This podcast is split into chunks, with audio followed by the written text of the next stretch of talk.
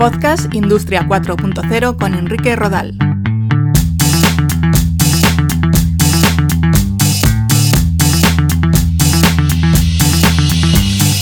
Tal? Un saludo, bienvenidos a un nuevo capítulo de este podcast sobre Industria 4.0. Hoy me gustaría abordar los retos de la transformación digital liderada por la inteligencia artificial. Hay retos tecnológicos, pero también ciertas barreras éticas en la sociedad. Por eso creo que es interesante trasladaros las reflexiones sobre inteligencia artificial de una de las principales empresas del mundo, como es Microsoft. Dos de sus responsables, César Cernuda, presidente de Microsoft Latinoamérica y vicepresidente corporativo de Microsoft, y Monse Pardo, directora de Relaciones Institucionales de Microsoft, impartieron sendas conferencias hace pocos días en la Universidad de Deusto, en Bilbao, sobre este tema y creo que es interesante compartirlas con vosotros gracias a la colaboración de la propia Universidad de Deusto. Con ellas os dejo.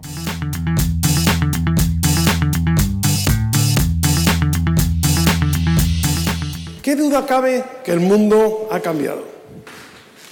Es decir, esto lo estamos oyendo todos los días, lo estamos viendo, pero yo creo que de alguna manera no somos conscientes de la velocidad de cambio que estamos teniendo. Porque está pasando a una velocidad que nunca hemos visto antes. Entonces, quiero empezar así la, la charla porque es muy importante que desde el punto de vista mental seamos conscientes que esto está pasando sí o sí, con nosotros o sin nosotros. Y en la medida que nosotros seamos capaces de dirigir nuestra propia agenda hacia ese cambio, podremos tomar más o menos ventaja del cambio que se está produciendo.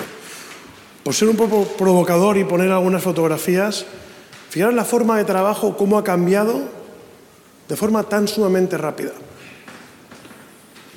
Hubo un gran boom cuando todo el mundo podíamos tener un ordenador y podíamos tener un sitio donde trabajábamos y empezábamos de alguna manera a poner nuestro trabajo de una forma mucho más digital. Hoy realmente no sabemos si nos hace una oficina, nos hace falta oficinas físicas. Alguien me decía hoy, Monse, vamos, me está ayudando con mi maletín, me dice, ¿pero qué llevas aquí? Y digo, mi oficina. Yo tengo una oficina, es decir, la central nuestra está en Florida, para toda Latinoamérica, pero realmente voy muy pocos días al mes, paso por ahí. No tengo ni siquiera un despacho, tengo una sala de reuniones, porque cuando voy tengo un comité de dirección y los convoco en la sala de reuniones que yo utilizo, pero donde todo el mes lo utiliza quien quiera estar, porque todo lo llevo yo. Algo relativamente sencillo de entender hoy, pero si miramos 10, 15 o 20 años atrás, no necesariamente era nuestro día a día. Fijaros la disrupción que puede haber en el mundo de los negocios. Es decir, puesto un negocio muy rentable y no es que vaya a desaparecer el mundo de la fotografía, lo que pasa es cómo hacemos fotografías cambia y los negocios alrededor que hay de ese mundo también cambian. Si yo tenía un negocio de revelado de fotografías, seguramente hoy tengo un problema serio o imprimir esas fotografías. Dice, no, es que ya no se hacen fotos, no, no, se hacen muchas más que antes. Y además han surgido nuevos negocios alrededor de eso.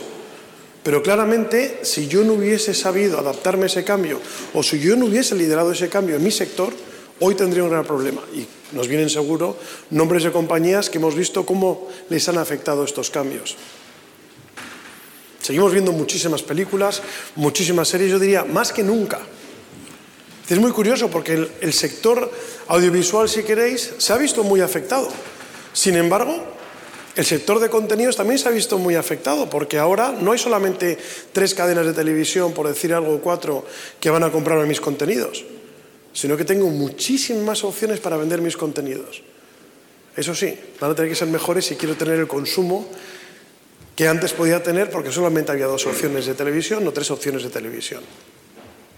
Entonces, nuevamente, ¿cuáles son los retos? ¿Cuáles son las oportunidades? ¿Y cómo está cambiando el día a día en cada una de estas cosas? Y no he venido a hablar de Uber o de Airbnb, donde decimos la mayor compañía de transporte del mundo es una que no tiene ni un solo vehículo, que se llama Uber. O la mayor compañía del mundo vendiendo habitaciones es la compañía que no tiene ninguna habitación en propiedad, que se llama Airbnb. Entonces, fijaros cómo cambian los conceptos y a qué velocidad cambian los conceptos. Hoy pensar en el mundo de la movilidad, de, teléfonos móviles, todo el mundo tenemos un teléfono móvil, eso está estandarizado, todo el mundo está conectado, pero recuerdo que en el año 2006, 2007, Apple anunciaba el lanzamiento de un teléfono. hace 12 años, 11 años. Entonces, ¿cómo cambian las cosas y a qué velocidad estamos viendo estos cambios? Entonces, ¿qué es lo que sucede? Creo que el rector decía, la inteligencia artificial lleva más de 65 años o más de 50 años, y es así. Es decir, realmente vamos a hablar un poco hoy por qué este boom con la inteligencia artificial. Si este concepto existe hace muchísimos años. A mí me gusta siempre que doy una conferencia sobre este tema preguntar a la gente cuántos de vosotros habéis utilizado inteligencia artificial. 25%. ¿Cuántos lo utilizáis todas las semanas? El 25% casi que me ha contestado. Y si hoy os pregunto cuántos de vosotros habéis hecho una búsqueda por Internet, o habéis dado un comando a un teléfono para que actúe y haga alguna cosa, pues bienvenidos a la inteligencia artificial. De alguna manera hay que desmitificar un poco lo que está sucediendo detrás de esos procesos. Yo lo haremos un poco, hay algoritmos nuevos, ¿por qué está habiendo ese boom? Entonces, ¿qué es lo que ha sucedido en la historia? Esto es un círculo, es decir, la necesidad que genera una innovación y un progreso. Y esto ha sido histórico. Lo que está pasando es que la velocidad de esa necesidad y esa innovación y ese progreso es mucho más rápida ahora que antes. Y creo que esta curva lo refleja muy bien. Yo suelo utilizar un ejemplo que es cuando se pasó al mundo del automóvil. Y hay una historia muy bonita sobre la ciudad de Nueva York en los años pues, 1900 aproximadamente, necesitaba para operar aproximadamente 100.000 caballos. Y la discusión en aquel momento era cómo puedo hacer que el caballo engorde más para poder llevar 10 kilos más de carga y otros discutían cómo lo puedo adelgazar para que vaya a 3 kilómetros por hora más rápido. Y ese enorme debate que había eh, para mucha gente para, viendo el mundo de esa manera. Y había otros que decían, oye, ¿y si soy capaz de crear un coche? Entonces ya no me preocupa eso. Cuando se crea el automóvil, la resistencia al cambio era enorme. ¿Por qué? Porque había empresas que se dedicaban a alimentar a los caballos, a limpiar los desperdicios de los caballos en las ciudades, Obviamente los jinetes estaban muy preocupados por su puesto de trabajo, eh, pues donde dormían los caballos, pues tenía gente había comprado real estate para dejar a los caballos, pero era absurdo luchar contra algo. Llevó solo 20 años ese cambio. Hoy ya no tenemos ese lujo. Hoy los cambios no pasan por 20 años. Entonces es muy importante que entendamos eso porque eso es realmente lo que está pasando. ¿Por qué este boom de la inteligencia artificial? ¿Por qué hablamos tanto de ello? Bueno, fundamentalmente hay tres motivos. El primero es el mundo de la nube. Es decir, cuando hablamos de cloud computing, ¿qué es lo que ha pasado estos años? Históricamente, y de hecho en el País Vasco ha habido muchos centros de datos, es decir, pensemos en data centers, pensemos en sitios donde se almacenaban datos. Históricamente, pues los grandes bancos, las grandes organizaciones tenían su propio data center. Es decir, las empresas tenían sus propios servidores y almacenaban sus datos. Aquellas empresas que no tenían capacidad suficiente para almacenar sus propios datos iban a otras empresas, y no quiero nombrar, pero vamos, me he presentado antes a, Ibermática y ha habido muchas que daban servicios, decían, usted puede almacenar mis datos eh, en, eh, creo que está aquí Telefónica, Euskaltel, en nuestros centros, centros de datos. Y les procesamos los datos también. Bueno, pues imaginemos esto a gran escala. Es decir, cuando hablamos del mundo de la nube, básicamente lo que pasa es, vamos a crear unas economías de escala a nivel mundial, de tal manera que los costos de almacenamiento bajen enormemente, los costos de computación que hay adentro bajen enormemente y por tanto estamos hablando de economías de escala. ¿Eso que provoca? Que el mundo de los datos explote. Es decir, que de alguna manera empezamos a vivir un mundo donde hay un gran debate si el nuevo sistema económico monetario mundial van a ser los datos. Dígame usted cuántos datos tiene y yo le diré cuánto vale su compañía. Un enorme debate. Luego entraremos en temas de privacidad y otros temas. Pero, pero claramente esta combinación, costos, nube, cloud, acceso a datos, y el boom que está pasando en el mundo de los datos, donde cada dispositivo, que sensores, etcétera, generan esta magnitud de datos, hace que realmente veamos cómo podemos operar con todo ello. ¿Y qué es lo que estamos haciendo? Creando nuevos algoritmos. Algoritmos que me permitan utilizar esos datos para tomar mejores decisiones. Algoritmos que me permitan predecir de alguna manera lo que va a suceder. Algoritmos que me permitan de alguna manera automatizar procesos que antes no podía automatizar. Eso es lo que está pasando detrás de la inteligencia artificial de forma relativamente sencilla. Fijaros que el 2020 es dentro de un año y un mes, perdón, un año y diez días, o nueve días, diez días. Esos estudios lo que nos dicen es que la cantidad de datos que vamos a generar hacen realmente que estemos en un punto de inflexión en la historia. Por eso se habla de la cuarta revolución industrial con la transformación digital. Y aquí hay ejemplos. Ayer tenía una cena donde estábamos hablando de vehículos autónomos. Me da igual que sea autónomo o no. Ya los vehículos están generando muchísimos datos. Obviamente, al ser autónomo va a generar muchísimos más y va a tener que captar muchísimos más para poder relacionarse con el entorno, con la ciudad, con las personas, con los otros vehículos, etc. 20 billones de dispositivos. Casi 3 por ciudadano en el mundo. Eso es lo que estamos hablando de cómo está cambiando y a qué velocidad estamos cambiando. Fijaros los hogares, 50 gigabytes por día. Nosotros, cada persona, 1,5 gigabytes por día. Ayer tenía una cena con, dos empresarios, bueno, con tres, de hecho, estábamos los cuatro cenando y estábamos hablando un poco, que supongo que luego hablaremos, de, de regulaciones, datos, etcétera, etcétera. Y yo decía, Aquí sabe más de una persona que estamos los cuatro cenando. No podrán utilizarlo o no deberían, depende de cómo hayas montado tu aplicación, pero desde luego las, las, telcos saben que estamos cenando aquí porque nos están dando acceso a su red. Y alguna otra aplicación, si la has activado de una forma X o Y, saben que estamos cenando los cuatro. Con lo cual pueden imaginar de qué podemos estar o no hablando. No quiere decir que no estén pudiendo grabar y no deberían, salvo que yo les haya dado la autorización para que lo hagan. Entonces, la cantidad de información y datos que están generando hacen que realmente podamos intentar poder predecir muchas de las cosas y generar entornos de trabajo o entornos para la sociedad, idealmente que generemos un mundo mejor. Entonces, esos son ejemplos de cosas que están pasando. Fijaros el mundo de los estadios, lo que está cambiando. Yo llego a un estadio, me dice, hombre César, qué bien que has vuelto, te pongo ya la Coca-Cola, las palomitas para ti y para tu hijo, así no tienes que hacer la cola y te lo llevo a tu sitio. Hombre, pues me encantaría. No hace falta que pagues porque sabemos quién eres y te lo cobro directamente a tu tarjeta. Una cosa básica. Hoy yo estoy en el estadio y quiero estar viendo la, gol, pues no lo vi. Dice, pues prefiero verlo en casa porque si voy y me pierdo algo, pues tengo un second screen, puedo estar compartiendo, trabajando, me salen estadísticas. Una experiencia completamente distinta. Digo estadios, como pensemos en las fábricas conectadas, pensemos en qué va a pasar toda esta conexión, las telcos en qué están trabajando ahora, el mundo 5G, para que todo esto sea mucho más rápido, los datos se puedan trabajar de una forma mucho más fácil, rápida y económica. ¿Cuál es nuestra misión? Antes decía el rector, es pues, una compañía que lleva invirtiendo mucho, más de 40 años de historia. Realmente la misión de la compañía no ha cambiado. Es decir, nosotros lo que queremos hacer es ser capaces de ayudar, empoderar a cada persona y organización en el mundo a conseguir más y mejores cosas. Y realmente es, es intrínseco para nosotros. Lo que se ha cambiado es cómo hacerlo. Es decir, nosotros, por ejemplo, hemos tomado decisiones muy importantes y es, somos una compañía global en este mundo de economías de escala ¿Hace falta que tengamos presencia local en cada uno de los sitios en los que estamos?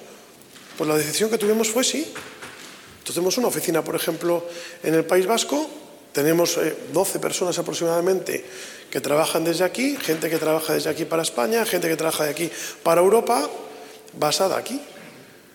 Yo, que soy el presidente ahora de, eh, en Latinoamérica, pues puedo decir que estamos en 23 países en Latinoamérica, con 35 oficinas. Es decir, para nosotros es fundamental entender que es crítico no solamente ser globales, sino ser locales. Y esa combinación es muy importante. La estrategia de la compañía, básicamente lo que hemos querido hacer es ayudar en esa transformación digital a empresas y personas para conseguir, pues para todos un mundo mejor en ese sentido. Me gustaría dar un par de ejemplos eh, eh, reales de cómo se está aplicando la inteligencia artificial en algunos, en algunos sectores o de hecho en algunos tipos de servicios. Y voy a empezar con una tel, con este caso con Telefónica. Eh, Telefónica anunció hace aproximadamente dos años, yo creo, hay alguien de Telefónica por aquí, ¿no? Eh, anunciamos, bueno, anunció Telefónica, nosotros estábamos apoyándoles en ese anuncio, un bot inteligente, Aura, que básicamente lo que hace es, pensemos en todas las llamadas que está recibiendo y toda la información, omnicanalidad que tiene Telefónica, está captando esa información.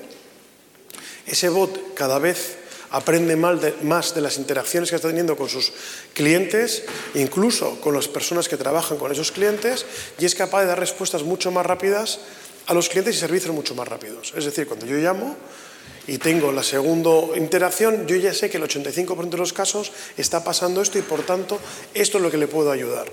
Pero el otro 15% va aprendiendo. Entonces, realmente empiezas a crear un bot que va generando esa inteligencia no solamente para dar un mejor servicio a tu cliente, sino algo mucho más importante. Estás aprendiendo tanto de lo que está pasando y del entorno que puedes diseñar nuevos productos y soluciones para tus clientes, puedes crear distintos tipos de funcionalidades para un nuevo, un nuevo offering, etcétera, etcétera, etcétera. Entonces, eso es uno de los eh, eh, tipos de proyectos la omnicanalidad con call centers donde más se está aplicando hoy la inteligencia artificial en las distintas industrias, bancos, retail, eh, telco, eh, etcétera, etcétera. Por cambiar completamente de industria. Este me tocó personalmente a mí, además, firmarlo. Este Instituto Internacional de Cooperación Agrícola es un organismo que engloba 35 países del mundo y la central está en Costa Rica. Por tanto, me tocó a firmar el convenio y estar con el presidente reunido. España es parte de, este instituto. Y básicamente la preocupación del instituto es, queremos que el mundo de la agricultura realmente sea parte de esa transformación digital. Una de las preguntas que más me hacen es, ¿qué sectores son los que están más impactados por esa transformación digital? Yo siempre digo todos. Dicen, bueno, pero alguno será el que más impactado esté. Digo, esto es como cuando vino la electricidad. Dice, ¿cuál va, ¿qué sector va a estar más impactado por la electricidad? Dice, mire usted todos, y todas las casas y todos los sitios, porque todos vamos a estar conectados. Bueno, pues con la organización estamos trabajando con distintos colectivos en distintos países para mejorar la productividad de los agricultores ser capaces con sensores de detectar información. Yo creo que todos hemos visto algunos proyectos con drones, olvidados de los drones, imaginemos drones o sensores directamente que son capaces de decir, oiga, hay una plaga o va a venir una plaga, hay que empezar a fumigar. Oiga, no riegue porque ha llovido o está lloviendo y no hace falta que reguemos y vamos a ahorrarnos costos. ¿Cómo podemos conseguir que en vez de sacar una cosecha o dos al año saquemos tres o cuatro? ¿Cómo podemos conseguir? Bueno, pues esto aplicado al mundo agrícola, está cambiando mucho, mucho ese sector. Y algo también muy importante, este sector se ha visto muy afectado por los cambios y muchos agricultores o su familia han, emigrado, se han, ido de, los pueblos a las ciudades. ¿Cómo podemos volver a captar gente que realmente pueda hacer esto? O cambiar la cadena de valor. Muchos de estos productos se venden a, a dos y en el mercado los compramos a 10 o a 20 y tenemos a 3 o 4 personas en el medio cuando realmente igual no hace falta en nuestro nuevo mundo. Entonces, este tipo de disrupción y de conversación está pasando hoy. No voy a entrar aquí porque Monse va a hablar, pero yo creo que es muy importante en la medida que vamos hablando de estos cambios, como decía antes, más que dedicar tiempo, ¿por qué no? Porque yo creo que es un error el decir no, no vamos a cambiar porque hay muchos posibles problemas o riesgos, seamos conscientes de cuáles son las áreas que tenemos que tener clara dentro de la estrategia para dar ese cambio. Y yo creo que hablar de seguridad, hablar de privacidad, algo muy importante que es la ética en esta inteligencia artificial, es fundamental. No todo vale. Hay un enorme debate, decir, pero entonces estamos poniéndole barreras al campo no dejamos que mi bot aprenda de todo. No deberíamos. Entonces tenemos un caso, hace años nosotros lanzamos uno de los primeros bots del mundo, un agente, un asistente en China, y eso es, público, ese bot se hizo racista. Empezó a dar respuestas racistas. Bueno, salimos en prensa, eso lo podéis, lo podéis buscar. Cuando empezamos a ver qué pasó, pues hubo un ataque masivo de hackers haciendo el bot racista, porque el bot lo que hacía era aprender. Como un niño pequeño, si tú le enseñas a un niño pequeño a decir tacos, pues te va a decir tacos. Entonces, ¿qué sucedió? Tuvimos que desenchufar el bot, reprogramar y empezar a decirle, esto no se aprende. Tú no debes aprender ese tipo de cosas. y un enorme debate dice, entonces estamos poniendo barreras al campo. Pues sí, hay que poner de cierta medida barreras al campo. Me preguntaba una vez, ¿ustedes han dejado de vender tecnología a algún gobierno o a alguna empresa porque creían que el fin no era el que ¿Debería utilizarse? La respuesta es claro que sí. No lo hemos hecho. Entonces, Monse creo que va a hablar un poco de todo esto. Y por terminar, A mí me gusta porque antes hablaba de miedo o el riesgo. Me decía, bueno, ¿no estáis a una persona que no le gusta eh, la palabra miedo o de alguna manera eh, cree que hay que ser eh, más agresivos o tomar riesgos? Sí que creo que tomar riesgos. Y yo creo que el mundo que vamos a vivir lo vamos a definir nosotros. No lo define nadie por nosotros. En la medida que tomemos un papel activo, podremos, entre todos, ir cambiando las cosas que queramos.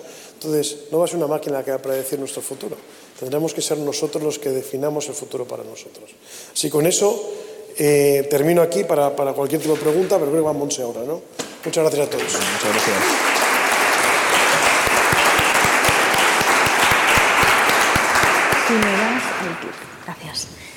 Eh, muchas gracias, buenos días. Hoy tengo diez minutos para hablar de ética e inteligencia artificial y os voy a presentar este libro y diréis, Microsoft se dedica ahora a editar libros. Esto entra dentro de la estrategia que tenemos de comunicación y que estamos haciendo un gran esfuerzo por simplificar cosas que son muy sencillas, que todo el mundo tiene que entender y lo estamos haciendo de esta manera, condensando en este caso en The Future Computed, que lo podéis encontrar de forma digital, toda una serie de principios y de valores éticos alrededor de la inteligencia artificial y veréis que probablemente encontráis más preguntas en el libro que respuestas, porque tenemos que ser honestos, tenemos que ser humildes en, ese, en este momento y es verdad, como decía y apuntaba César, estamos frente a una cuarta revolución industrial pero lo que sí es cierto y lo, que tenemos muy claro es que esto no va de lo que los ordenadores pueden hacer, sino de lo que los ordenadores deben hacer. Y en esa línea, efectivamente hay una serie, a mí me gusta hablar de retos más que de problemas y de oportunidades o de esperanzas, como apuntaba el rector, ¿no? Y aquí veis, esto está saliendo en los medios, está en el debate público, cada vez vamos a tener más este tipo de debates, estas preguntas, y vamos a tener que anticiparnos. ¿no? Y por eso hemos diseñado este marco, es un marco ético, de hecho al más alto nivel tenemos a todo un equipo que está debatiendo em, todos estos temas y dentro de nuestra cultura en la organización está embebido y estos principios que veis aquí, como la privacidad, la privacidad entendida como derecho fundamental.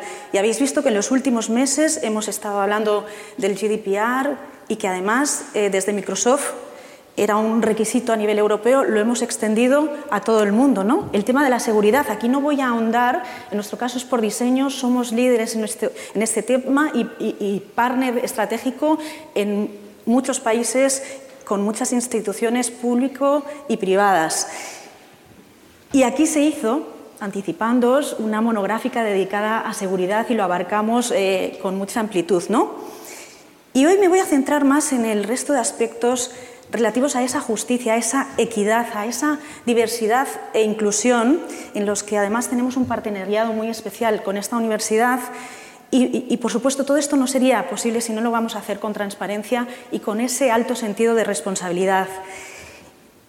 Y diréis, principios éticos al final son atemporales, son los que fueron y son los que vendrán pero utilizando toda esa potencialidad que, ahora nos da todos esos avances que apuntaba César. Y os decía que en el libro hay más preguntas probablemente que respuestas, pero una conclusión que sí hemos llegado y sale claramente es esta. Las sociedades, las empresas que adopten con mayor rapidez esas tecnologías emergentes serán las que crecerán eh, a mayor velocidad y crecerán más. ¿no? Entonces, tenemos que comunicar muy bien para ilusionar a esas eh, sociedades, tenemos que tener liderazgo. Y hablando de liderazgo, veréis que ya China ha lanzado todo este plan, para el 2030 quiere ser líder a nivel mundial, a nivel europeo existe ese eje franco-alemán, también eh, UK, pero aquí Macron y a nivel eh, nacional han lanzado todo un plan estratégico y ahí se están posicionando para qué? Para atraer inversiones de todo el mundo. Y el tema que comentábamos de la velocidad es fundamental. Y además, eh, ese posicionamiento de que no todas las inteligencias artificiales son iguales. Por lo que decíamos antes, ¿no? En nuestro caso hemos tenido que rechazar algún tipo de proyecto, ¿no? ¿Y por qué la diversidad es importante, diréis? ¿Por qué Microsoft hablando de diversidad? Porque la, innovación no existe si no hay diversidad y ahí lo tenemos muy claro. Y aquí veis eh, una frase de nuestro CEO en la que refleja muy claramente este aspecto. Si nuestra fuerza laboral no refleja la diversidad de la sociedad, nos estaremos equivocando. Y, esa diversidad, esa inclusión es clave para nuestro crecimiento económico, como os apuntaba, ¿no?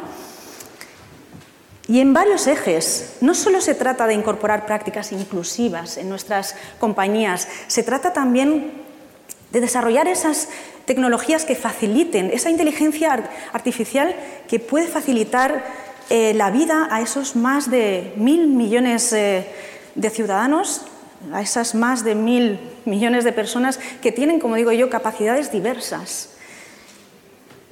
Y de nuevo os hago un pequeño apunte y os, digo cómo, somos, cómo aseguramos eso, porque dentro de Microsoft tenemos a muchos ingenieros y a muchas ingenieras también que están desarrollando, que tienen esas eh, capacidades diversas y que nos han hecho mucho mejores. Y porque también colaboramos en ese sentido con instituciones, aquí en el caso de España, llevamos más de, de 20 años con la ONCE. Y nosotros pensábamos al principio que íbamos a poner a su disposición las, tecnologías más punteras y nos dimos cuenta que hemos aprendido tanto, tanto de la ONCE y que nos han hecho mucho mejores, ¿no? al igual que esas personas que os decía dentro de la organización.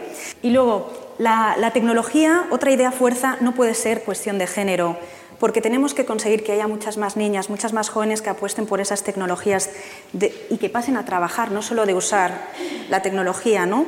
Estamos, veis aquí los porcentajes, no me voy a extender en el diagnóstico, está muy claro lo que quiero y ahí os lanzaré una, una llamada a la acción es que seguimos, bueno, sigamos trabajando como lo hacemos con la Universidad de Deusto a través del premio Ada Byron, ¿no? para fomentar esas vocaciones tecnológicas a través de roles de mujeres que son excelentes eh, tecnólogas y que pueden inspirar. Si os tengo que dar también otra idea fuerza, educación, educación y educación con ese foco en STEM y el Zoom en mujeres y educación en el sentido amplio, uno de los grandes retos y está en el debate ético de hoy va a ser la learnability, la capacidad de aprender de todos nosotros y vamos a tener que probablemente dedicar más de un tercio del año en cada uno de nuestros casos a volver a aprender. Y de nuevo, la ilusión va a ser fundamental porque es humano la, resistencia al cambio, el miedo al cambio, pero tenemos que combatirlo con esas oportunidades que os apuntábamos. ¿no?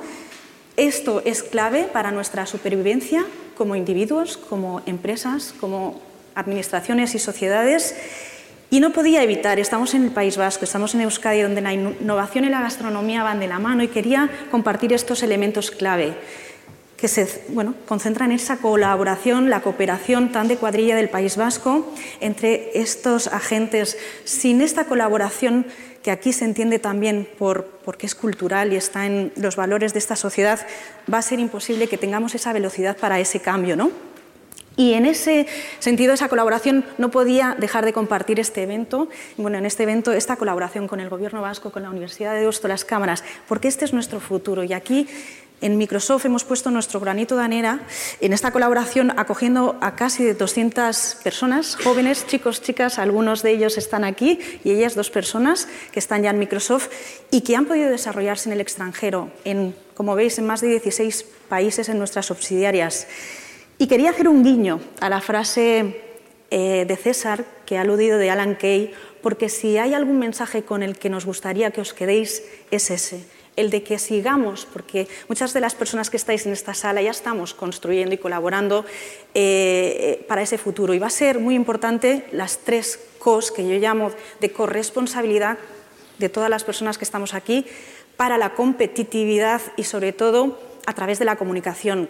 Creo, y ahí os lanzo, y os lanzamos la call for action o la, la llamada, sigamos comunicando, comuniquemos todavía más y mejor todos estos temas, porque nos va la supervivencia en ello. Y hay muchas oportunidades que tenemos que aprovechar aquí, que vamos a pintar y a seguir eh, dibujando este futuro, creando este futuro como apuntaba César y que creo que, que, es muy necesario que sigamos y nos vayamos con este mensaje. Así que nada, muchas gracias y paso a las preguntas, bueno, al tiempo. Muchas gracias, Monse. Gracias.